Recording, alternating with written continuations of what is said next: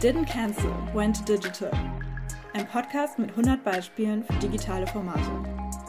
Von Katrin Gildner.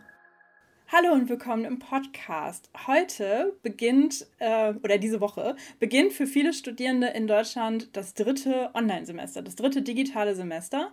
Und unser Gast heute, die Daniela, die studiert insgesamt schon im sechsten Semester. Das heißt, die hat sowohl das normale Präsenzstudium mitbekommen, als auch jetzt schon ein Jahr digitale Lehre hinter sich. Und darüber wollen wir heute sprechen. Hi Daniela, schön, dass du da bist. Hallo Katrin, ich freue mich, da sein zu dürfen.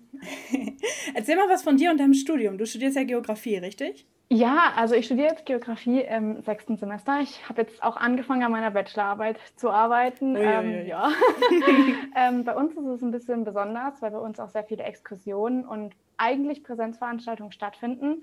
Und ich hatte zum Beispiel jetzt das Glück, dass sie hauptsächlich in den ersten drei, vier Semestern sind und das bei mir jetzt noch funktioniert hat, auch wenn sich eine Exkursion irgendwie dreimal verschoben hat. Und meine große Exkursion, ursprünglich wäre ich im März in Japan gewesen. Ähm, jetzt geht es im August nach Mitteldeutschland. Ja. Mensch. ähm, schön. Ähm, aber das ist halt so ein bisschen, ja, das Besondere bei uns im Geografiestudium. Aber ansonsten, klar, Vorlesungen und sowas hat sich auch alles komplett verschoben. Aber dadurch, dass ich schon drei Semester hinter mir hatte und da auch so ganz, ganz eben viel von diesen Grundlagen und Präsenzveranstaltungen sind, war das jetzt nicht so schlimm, aber ich stelle es mir wirklich schlimm vor für die Leute, die jetzt halt anfangen, weil mhm. wie will man denn jetzt eine Exkursion machen, bei der 30 Leute irgendwie ein Messgerät benutzen sollen mit Hygienekonzept und was nicht mhm. allem. Das ist ein bisschen schwierig. Ja, das muss ich tatsächlich auch sagen. Ähm, es wundert mich, dass nach wie vor so viele Leute jetzt ihr Studium beginnen. Ich glaube, wenn ich jetzt gerade mein Abi hinter mir hätte oder meinetwegen noch irgendwie ein FSJ, ein Gap Year, was auch immer, ich weiß nicht, ob ich mich jetzt wirklich eingeschrieben hätte für irgendein Studienfach. Ähm, gerade dann auch eins, was so sehr praktisch ist. Also zum Beispiel die Sportleute hatten da ja auch große Probleme, dass da deren Trainings nicht stattfinden konnten und so weiter. Ja, also wundert mich, dass da nach wie vor ähm, so viele Leute jetzt trotzdem ihr, ihr Studium beginnen. Aber es ist ja auch nicht alles schlecht in der digitalen Lehre, sage ich mal zu nee. behaupten. Du hast ja jetzt beides erlebt. Ähm, was würdest du dann sagen, sind die Chancen, also die positiven Seiten der digitalen Lehre? Positiv ist auf jeden Fall, dass man sich seinen Alltag so ein bisschen gestalten kann, wie es einem passt. Also mhm. klar, Präsenzveranstaltungen sind nochmal was anderes. Und auch man muss manchmal um 8 Uhr schon in Zoom sitzen und eine Vorlesung anschauen. Das ist auch nicht so easy. Aber man kann sich halt alles drumherum so gestalten, wie man es will und so, wie es einem am besten passt. Also zum Beispiel stehe ich super gern früh auf und fange einfach früh an und mache dann einfach auch früh Feierabend. Und dadurch, dass ich halt eben jetzt so ein bisschen die Freiheit habe, klar, auch jetzt in den höheren Semestern ist es weniger, äh, mit irgendwelchen festen Zeiten, aber mhm. auch einfach so dieses, okay, man kann sich den Tag so gestalten, wie es einem passt. Man lernt in den Zeiten, in denen man seine Hochphasen hat und kann die anderen Zeiten auch einfach mal ein bisschen chillen sozusagen, mhm. ohne dass man irgendwie sofort in der Uni hockt und sich denkt, oh scheiße, jetzt muss ich ja noch hier hin und da muss ich noch hin und ähm, ah, Uni wollte ich ja auch noch und ach, die nächste Vorlesung fängt schon wieder an, da muss man noch dahin fahren und hierhin fahren, sondern man mhm. kann so ein bisschen ja, runterfahren und sich selber seinen Tag so gestalten, wie es einem am besten reinläuft. Das ist aber auch was, was nicht alle Personen automatisch können, oder? Ich glaube, viele haben da Probleme mit oder wissen gar nicht, wie sie das effektiv machen. Ja, das stimmt. Das ist vielleicht auch die Herausforderung für andere Leute, was für mich jetzt mhm. eine Chance ist, zu sagen, okay, man hat diese Freiheit, aber mit der Freiheit geht natürlich auch die Verantwortung einher, seinen Alltag so zu gestalten, dass es trotzdem funktioniert.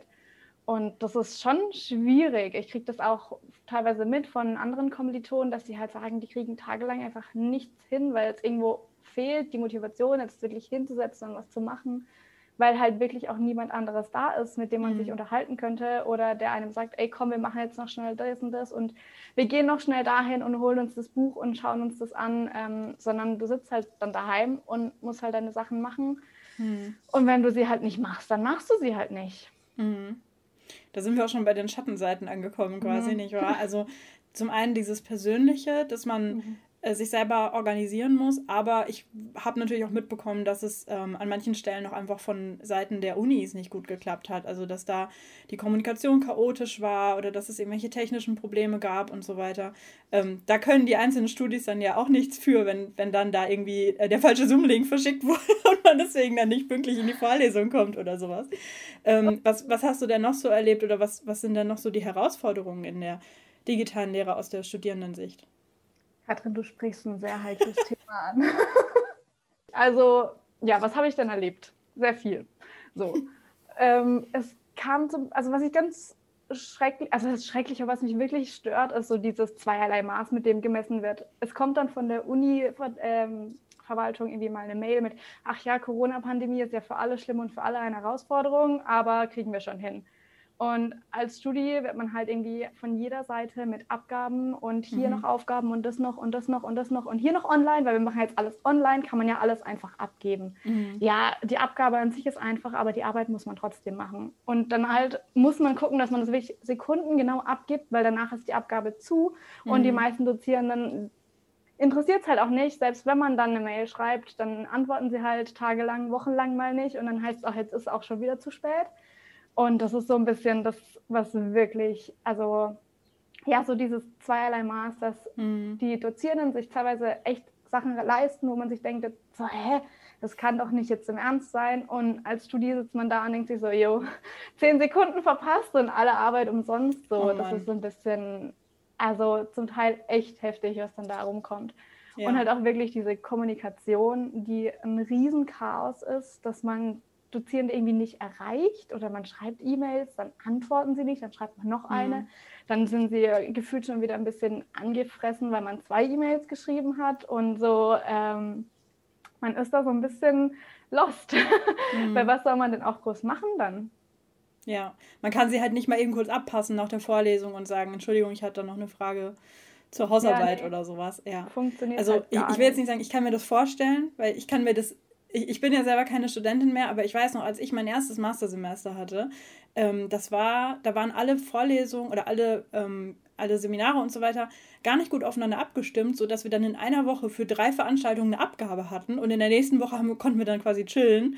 Und wir haben uns gefragt, warum sprechen die sich irgendwie nicht gut miteinander ab, dass, dass, dass die Leute wissen, okay, diese Masterstudierenden, das sind 40 Leute, die haben jetzt alle die gleichen Veranstaltungen dass das ein bisschen koordiniert wird. Und wenn das schon im normalen Betrieb irgendwie schwierig ist, dass, dass das Studierende, ähm, ja, dass es für die chaotisch wird oder viele Abgaben auf einen Haufen, wenn dann in der digitalen Lehre dann noch die Seminarpläne verschoben werden, ähm, Abgabetermine geändert werden oder Studienleistungen geändert werden, also dass man dann nicht ein Referat hält, sondern stattdessen irgendwie ein Essay abgeben muss oder so, das wird dann nicht besser.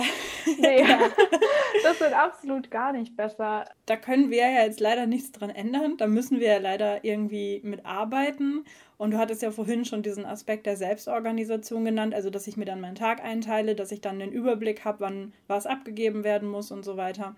Ähm, was hast du denn da für Tipps? Also was für Methoden benutzt du denn da persönlich, um eben da diesen Überblick zu behalten und dich hoffentlich nicht allzu sehr stressen zu lassen? Ja, dieser Überblick ist so wichtig. Also das ist wirklich das A und O fürs Studium, ist diesen Überblick zu haben und ihn zu behalten über das ganze Semester. Weil klar, am Anfang, so in der ersten Semesterwoche, damit anzufangen, sich in den Plan zu machen, alle Daten aufzuschreiben, in den Kalender eintragen, das ist alles schön und gut und das funktioniert dann. Aber man muss sich diesen Kalender halt auch wöchentlich wieder angucken, mhm. um zu merken, okay, was kommt als nächstes. Man muss sich die Daten, die sich verändern, wieder eintragen, um zu merken, ah scheiße, das ist ja jetzt gar nicht mehr da, das ist ja wann ganz anders. Und ja, mein System ist da mittlerweile, bin ich ganz zufrieden damit. Für mich persönlich mhm. funktioniert es ganz gut.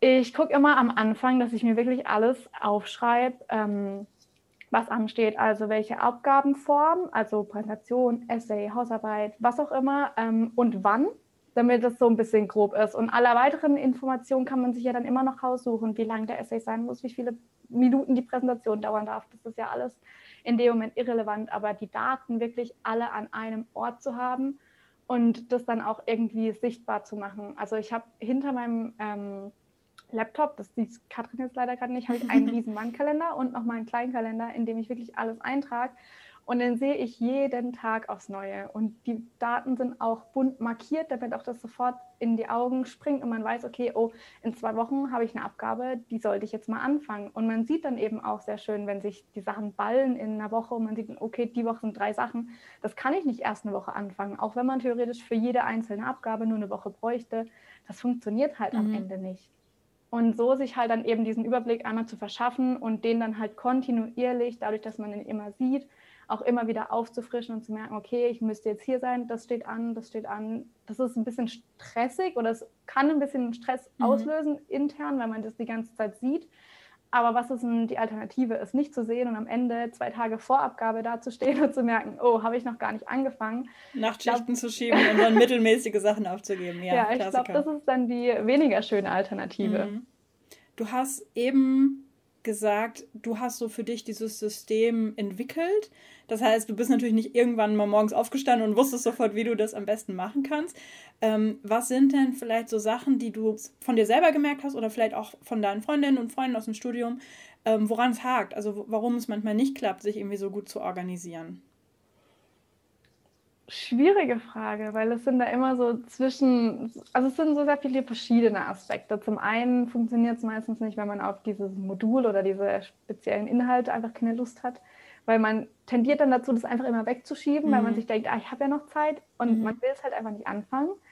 Dann, was ich auch festgestellt habe, was für mich gar nicht funktioniert, ist ein rein digitaler Kalender zum Beispiel. Also mhm. ich hatte das am Anfang mal gedacht, so, oh, ist ja viel praktischer, habe ich immer dabei.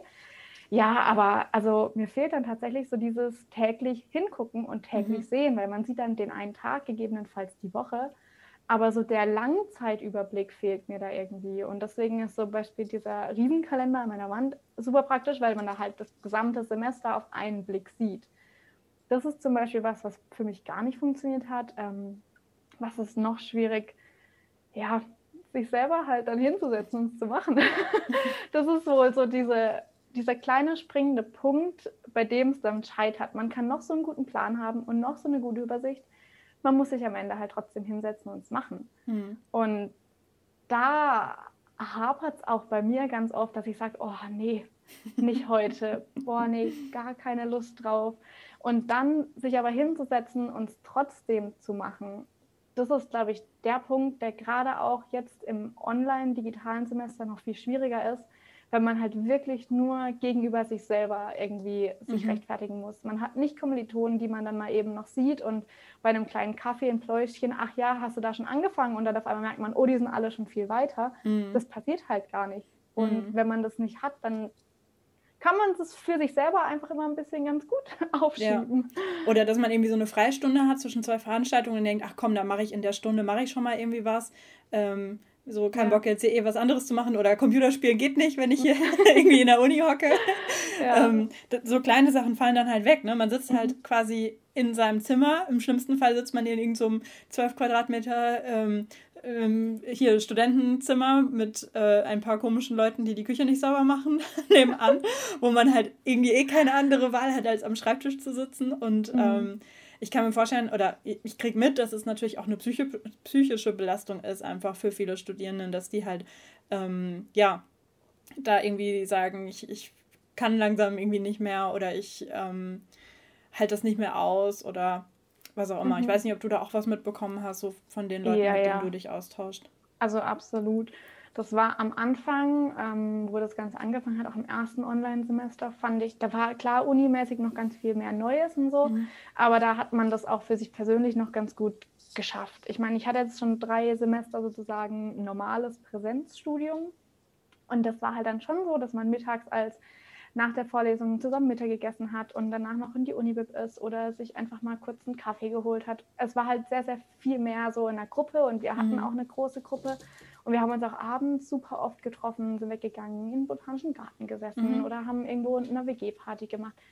Und das ging, fand ich, das erste Online-Semester noch gut, das auszuhalten und zu sagen, okay, geht jetzt halt nicht, macht man halt irgendwie anders, versucht man halt auch über Zoom noch irgendwie die Leute, weil ich kannte sie ja wenigstens schon, das mhm. ist ja das mhm. Nächste, die anderen, mhm. die ganzen neuen Studis kennen ja die anderen mhm. Leute noch gar nicht sich da irgendwie zu connecten und dann halt zu schauen, okay, was könnte man vielleicht mal machen? Wir haben uns schon digital getroffen und mal abends ein bisschen gequatscht, aber das ist halt alles nicht das Gleiche. Und jetzt das zweite, Ende zweites, Anfang drittes Online-Semester, da hat es mich auch ziemlich hart getroffen.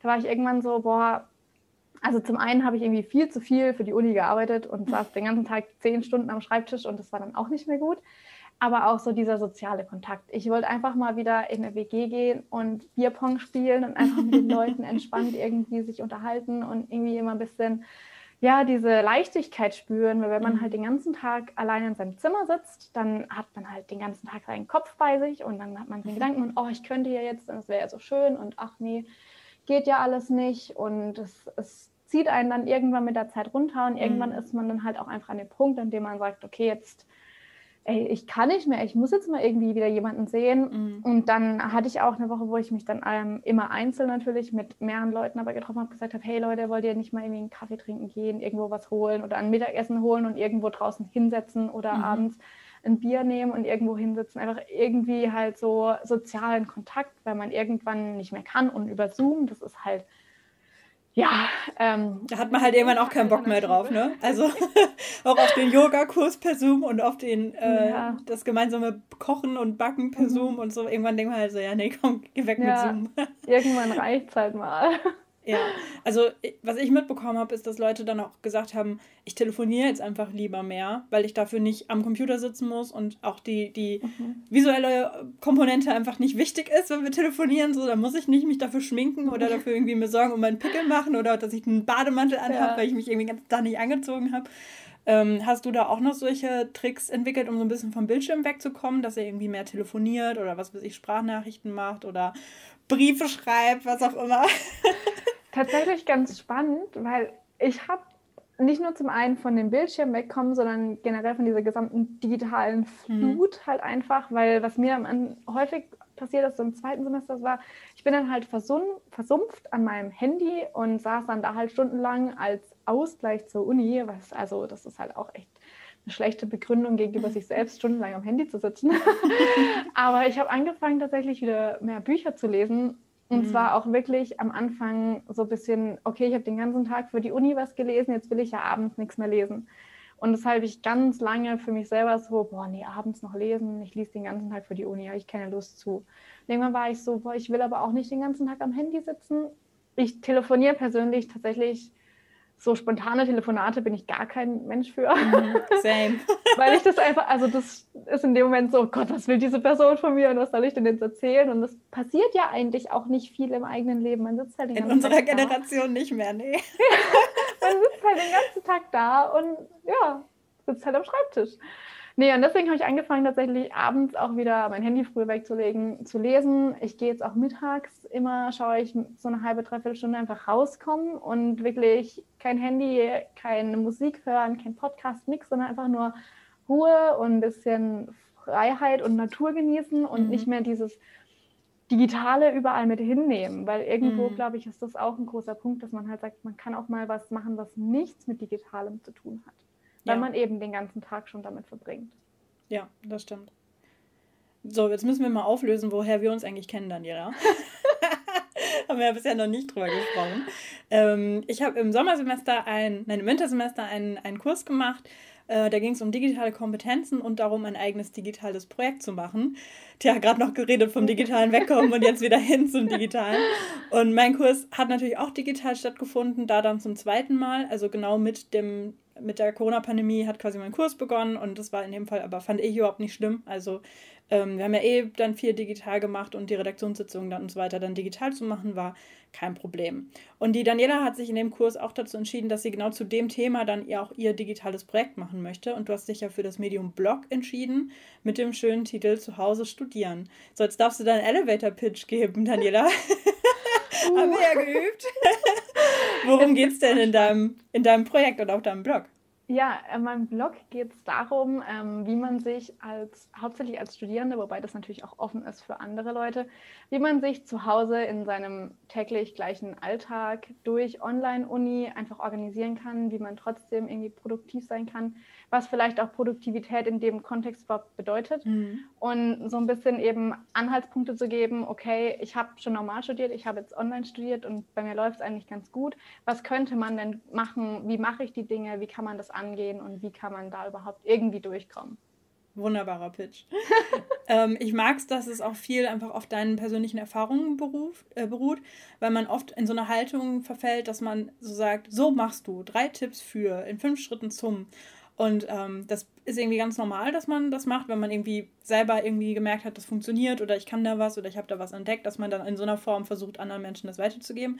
Ich finde es aber eigentlich gerade schön, wenn es noch subjektiv bleibt, weil du hast zum Beispiel ja vorhin gesagt, für dich funktionieren digitale Kalender nicht, sondern du brauchst einen Papierkalender ich funktioniere andersrum. Ich liebe meinen Google-Kalender. Ich wäre ohne vollkommen aufgeschmissen. Aber das ist ja einfach so eine individuelle Sache, ne? Genauso wie du zum Beispiel gesagt hast, du kannst gut morgens arbeiten, du stehst gern früh auf. Es gibt ja genauso andere Leute, ähm, die sehr grumpy sind, wenn sie, wenn morgens um sechs der Wecker klingelt. Ähm, deswegen finde ich das total schön, dass du da diesen subjektiven Charakter drin hast.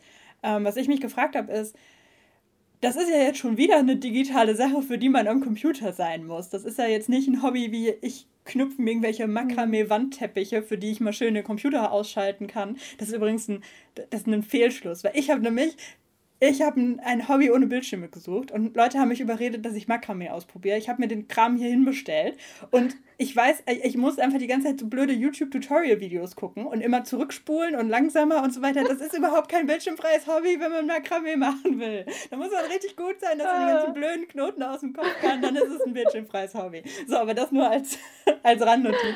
Ähm, wie war es denn für dich, dass du dein normales Studium, deine Sachen, die du für die Uni machen musst und jetzt aber auch noch dieses digitale Projekt, was halt einfach auch am Schreibtisch und am Computer stattfindet. Wie konntest du das miteinander verbinden oder ähm, hast du dich da mit dem einen vom anderen abgelenkt? Oder wie war es bei dir? Ja, ähm, das hat ja eben angefangen in dem Seminar bei dir und deswegen war es ursprünglich ja so ein bisschen mit Uni verbunden. Mhm. Also klar, es war so mein eigenes Projekt, aber es hatte trotzdem für mich was von Uni. Mhm. Ich glaube, das war auch der Sprung, springende Punkt, warum das am Ende überhaupt funktioniert hat, das wirklich ins Laufen zu bringen, weil da diese leichte Verbindlichkeit war, das jetzt auch zu machen und nicht nur so ein, ach, ich würde eigentlich gerne mal. Und der Punkt ist halt für mich, dass ich das mache, weil ich es machen will. Also ich mache das jetzt nicht, weil die Uni sagt, ich muss das machen, ich muss die Vorlesung anschauen und den Text lesen, sondern ich mache das halt, weil ich für mich selber zum einen gemerkt habe, okay, ich habe zu diesem Thema irgendwie viel zu sagen und ich rede da gerne drüber und ich möchte damit anderen Leuten irgendwie auch helfen und denen sagen, hey, guck mal, man kann das auch so und so probieren, ohne jetzt den Zeigefinger zu erheben und sagen, du musst aber jetzt so und so das Ganze mhm. machen, weil also das geht halt auch gar nicht in dieser ganzen Produktivitätswelt. Das ist alles subjektiv und für einen funktioniert es und für den anderen nicht. Aber was mir auch ähm, aufgefallen ist, ist, dass viele Leute halt, wenn sie sich damit informieren wollen, dass dann halt eben genau das kommt, so du musst, du musst, du musst, mhm. dann halt einfach mal zu sagen, nee, du musst es nicht, du kannst es probieren und probierst vielleicht mal zwei, drei Wochen lang und wenn es nicht funktioniert, dann funktioniert es halt nicht, aber irgendwo erstmal in diesen Probierprozess zu kommen. Mhm. Und was dann eben war, ist dieses digitale, ja, schon digital und ich muss die Sachen ja auch am Laptop und so machen, aber es ist für mich trotzdem entspannend und trotzdem hat es was mit Freizeit zu tun und nicht so dieses, ich muss jetzt noch am Laptop setzen und das machen, sondern das ist immer so, meistens so ab 18 Uhr fängt es bei mir an mit dem Tief und ich habe dann keine Lust mehr auf Uni und, äh, und auch wenn ich weiß, ich habe noch wirklich viel zu tun. Und dann kommt so, oh, ich könnte ja jetzt eigentlich für den Blog noch das machen. Ich könnte noch das machen und das machen. Und dann sitze ich trotzdem noch am Laptop aber irgendwie ist es halt so eine ganz andere Art von Arbeit. Also ich sehe das trotzdem auch als Arbeit an, weil das ist schon Arbeit, sowas zu machen. Aber es hat so was ganz, ganz anderes und deswegen ist es nicht unbedingt das Gleiche, wie wenn ich für die Uni sechs Stunden am Schreibtisch sitze, sondern es hat schon nochmal so was Erleichterndes, mhm. weil man das halt macht, wenn man es machen will. Mhm. Ich finde es schön, dass du das sagst, weil wenn man das den Leuten erzählt, die glauben einem das ja immer nicht, dass es dann irgendwie sich nicht so anstrengend anfühlt wie die normale Arbeit oder dass es einem dann halt Spaß macht oder einem dann aus so einem Loch, so einem Motivationsloch aus wieder rausholen kann. Deswegen freue ich mich immer, wenn Leute sowas sagen, weil ich die dann dahin pointen kann und sagen kann, guck mal, die Daniela hat das auch gesagt. Ähm, ja, also ich habe das früher immer so gemacht, ähm, parallel zum Studium, dass ich mehrere Sachen, also mehrere Bälle gleichzeitig in der Luft hatte, weil ich tatsächlich, wenn ich mich theoretisch nur auf eine Sache konzentrieren musste, einfach viel weniger produktiv war, als wenn ich zwischen zwei verschiedenen Sachen abwechseln konnte. Also ich habe zum Beispiel damals ähm, im, im späteren Verlauf meines äh, Studiums viel für so einen Verein gearbeitet und habe dann immer zwischen Uni und dieser Vereinsarbeit hin und her gewechselt weil ich immer, wenn ich keine Lust mehr auf Uni hatte, dann stattdessen was für den Verein gemacht habe. Immer, wenn ich mich irgendwie da geärgert habe, dass da schon wieder, keine Ahnung, irgendjemand nicht auf irgendeine Mail geantwortet hat und irgendwas schon wieder so lahmarschig war, dann dachte ich, ja geil, dann mache ich jetzt mit meinem Uni-Zeug weiter, weil da habe ich das dann wieder selber in der Hand und äh, kann da jetzt irgendwie einen Fortschritt machen, ein Kapitel zu Ende schreiben, was auch immer. Und ähm, das klingt so, als sei das bei dir ähnlich, dass du dann, auch wenn du für die Uni keine Energie mehr hast, dann trotzdem noch Energie für dein, für dein digitales Projekt hast. Ja, absolut. Also das läuft irgendwie auf zwei verschiedene Energietanks raus, weil mhm. man hat so die Sachen, zum einen Uni ist so ein bisschen dieses Disziplin und man macht das und es ist wichtig, dass man das macht und man muss das irgendwie machen. Mhm. Und das andere ist so ein bisschen diese ganze Kreativität und diese ganze, ja, einfach mal was machen, wenn man es machen will und loslegen und nicht, weil man muss, sondern einfach, weil man darauf Lust hat. Und das ist in der Uni, finde ich, kommt das halt kaum mehr vor. Also man mhm. meldet sich halt für die Sachen an, die man machen muss und die macht man. Und man kann vielleicht mal noch eine Schlüsselqualifikation oder so dazu machen, die man machen möchte. Aber dieser ähm, Aspekt zwischen Freiheit und man macht das, weil man das wirklich spannend findet. Klar, man findet sein Studium im Großen und Ganzen spannend, aber es gibt immer Module, die man mhm. halt nicht cool findet. Und gerade wenn man solche Module hat, ähm, hat man irgendwie dort so, finde ich, das Gefühl, dass man halt diesen ich muss machen und Disziplin, Energiespeicher, irgendwie könnte man sagen, echt leer macht. Aber man hat auf der anderen Seite noch so viel Kreativität und so viel, was man gerne machen würde, wo ich finde, was einem dann halt auch wieder hilft, die Energie wieder zurückzugewinnen, auch wenn man mhm. da viel Arbeit reinsteckt. Aber man hat dann eben echt so ein bisschen Sachen zum Balancieren, zu sagen, okay, ich finde es jetzt eigentlich gerade echt blöd, was da an der Uni abläuft. Und ich habe echt heute keine Lust drauf und es läuft nicht und uh, alles blöd heute. Einfach hinzusitzen und zu sagen, gut, dann mache ich das heute halt nicht. Dann schiebe ich das halt auf morgen und mache heute halt eben was für den Blog oder für Instagram oder irgendwas. Und man kann dadurch dann halt eben wieder seine kreative Energie einfach mal rauslassen und sagen, ach, ich mache jetzt das und den ganzen Tag nur das und Uni schiebe ich jetzt einfach weg und am nächsten Tag kann man sich hinsetzen und mit freiem Kopf wieder anfangen und sagen, gut, ich muss das irgendwie trotzdem machen, also mache ich das jetzt. Aber halt eben so dieses Jonglieren zwischen Sachen, wenn man halt merkt auch, das eine läuft heute, das andere läuft heute nicht. Und dann die Freiheit zu haben, zu sagen, gut, dann mache ich halt das eine, was jetzt eben auch durch digitale Uni funktioniert, weil man eben zu Hause ist und mal eben entscheiden kann, nee, jetzt mache ich doch wieder was anderes. Mhm. Ich, ich mag die Metapher mit diesen, mit diesen Speichern. Also zu sagen, mhm. mein Kreativitätsspeicher ist jetzt ganz voll, weil ich für die Uni, keine für meine Bachelorarbeit irgendwas recherchieren musste, was nicht besonders kreativ war und dann mache ich jetzt was Kreatives und danach denke ich aber vielleicht, uff, jetzt ist mein Kreativspeicher mhm. leer, dann gehe ich jetzt zurück zu meiner Recherche. Geil, einfach nur stupide irgendwie ja. äh, Bibliografie von A nach B klicken oder, oder sowas. Ähm, das, das ergänzt sich dann so schön. Und das muss mhm. ja nicht ein Blog sein, sondern wenn man sich so ein Projekt zum Austausch, äh, zum Ausgleich sucht, kann das ja auch was anderes sein. Also das muss ja nicht zwangsläufig auch was am Computer sein oder auch ein Blog oder auch was zum Thema Uni. Das ist bei dir halt jetzt. Ist halt so, dass du jetzt so ein Uni-Thema auch noch ausgesucht hast. Ähm, aber das kann ja auch was ganz anderes sein. Ja. Und ich glaube, da, da dürfen Studierende nicht Angst haben, dass sie da wertvolle Zeit verschwenden, die sie eigentlich in die Uni stecken könnten. Mhm. Weil wenn sie dann irgendwas gefunden haben und sei es auch irgendwas Beklopptes, sei es Makramee-Tutorial-Videos, ähm, die nichts mit der Uni zu tun haben, wenn einem das dann wieder hilft, sich dann zum Beispiel neu zu konzentrieren ja. oder einfach, ja, sich den mhm. Abend mhm. schön zu verbringen oder sowas, das hilft dann ja auch wieder bei der Konzentration fürs Studium. Ja, absolut. Vor allem der Witz ist so ein bisschen, und ich glaube, da bin ich auch so ein bisschen ein Sonderfall, ist aber auch, dass diese ganze Situation mit sich damit auseinandersetzen, wie kann ich jetzt produktiv arbeiten, wie mache ich das am besten, was funktioniert, was funktioniert nicht für mich, wie kann ich das ein bisschen besser für mich anpassen, dass es besser läuft, mhm. das macht mir halt Spaß. also ich mache das halt, weil ich es gerne mache und weil ich mich damit gerne auseinandersetze. Und gerade auch wenn das jetzt ein Blog ist, der viel um Uni-Arbeit geht und wie man halt irgendwie produktiv studiert und sowas, hat das für mich trotzdem echt was nochmal, sich selbst zu reflektieren, um dann an mir selber weiterzuarbeiten, um dann tatsächlich auch für die Uni wieder besser arbeiten zu können. Auch wenn alles irgendwie der gleiche Brei ist, das mhm. ist für mich trotzdem zwei komplett unterschiedliche Dinge. Mhm. Zu sagen, ich mache jetzt das für die Uni oder ich mache jetzt das dafür und setze mich damit auseinander, wie ich Dinge für die Uni mache. Mhm. Meta, Meta. Mhm.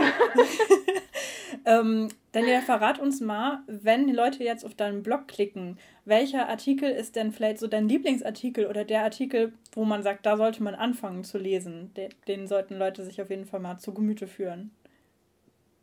Das ist ganz spannend, weil, also ich weiß, was mein Lieblingsartikel ist, mhm. aber ich glaube, es kommt ganz, ganz stark darauf an, ähm, mit welcher Intention man auf den Blog geht. Also zum einen möchte ich jetzt was über produktiv studieren lernen, dann wäre wahrscheinlich so ein bisschen der Überblick, äh, wie man einen Überblick über das Semester oder Online-Studium oder sowas heißt der Artikel.